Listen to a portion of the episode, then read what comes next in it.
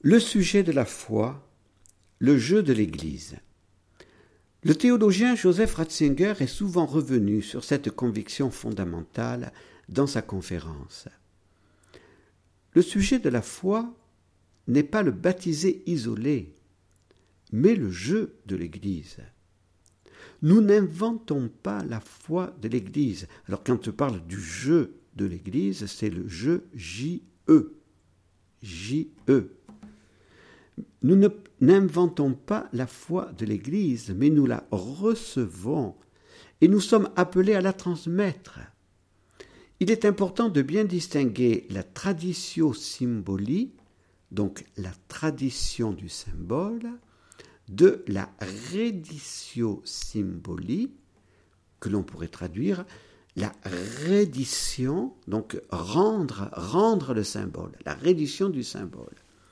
Par et dans la liturgie, l'Église nous enseigne. Les catéchumènes, grâce à la liturgie, comprennent qu'avant de recevoir le baptême, ils doivent adhérer à la foi de l'Église qui leur est solennellement transmise par l'évêque au début du carême, et c'était la liturgie de la tradition du symbole, traditio symboli.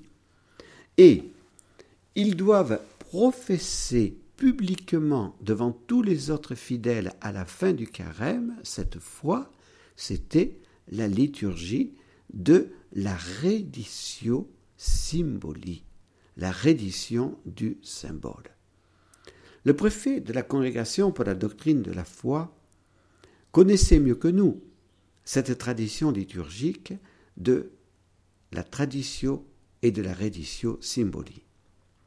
Il savait en tirer bien mieux que nous aussi toutes les conséquences, tout en rappelant le caractère personnel de la foi. Il disait que ce caractère personnel n'était que la moitié d'un tout. Les apôtres devaient transmettre ce qu'ils avaient entendu et vu, afin que nous aussi, avec eux, nous puissions entrer en communion avec la parole de Dieu qui s'est fait chair. Citons intégralement cette lumineuse explication de Joseph Ratzinger. La foi n'est donc pas seulement un face-à-face -face avec Dieu et le Christ.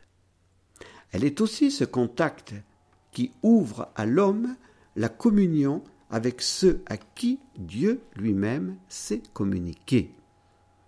Cette communion, pouvons-nous ajouter, est le don de l'Esprit qui jette pour nous un pont vers le Père et le Fils. La foi n'est donc pas seulement un je et un tu, elle est aussi un nous. En ce nous vit le mémorial qui nous fait retrouver ce que nous avons oublié, Dieu et son envoyé. Joseph Ratzinger affirmait alors qu'il n'y a pas de foi sans Église. Il s'appuyait sur le père Henri de Lubac, qui a montré que le jeu de la confession de foi chrétienne n'est pas le jeu isolé de l'individu, mais le jeu collectif de l'Église. Ces autres paroles de notre actuel Saint-Père n'ont pas besoin d'être commentées, mais d'être méditées et assimilées. Quand je dis je crois, cela veut dire que je, défasse, que je dépasse les frontières de ma subjectivité pour m'intégrer au jeu de l'Église en même temps que je m'intègre à son savoir dépassant les limites du temps. L'acte de foi est toujours un acte par lequel on entre dans la communion d'un tout. C'est un acte de communion par lequel on se laisse intégrer à la communion des témoins, si bien qu'à travers eux nous touchons l'intouchable, entendons l'inaudible, voyons l'invisible.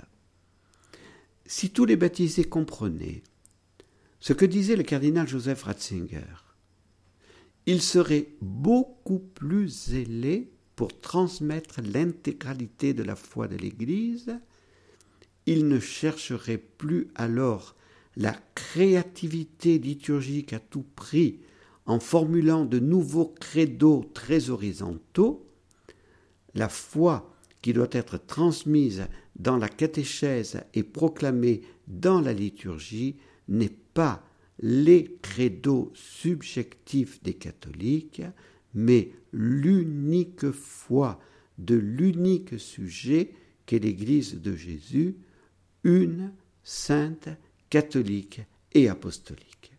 Voilà ce que veut enseigner Benoît XVI en cette année de la foi.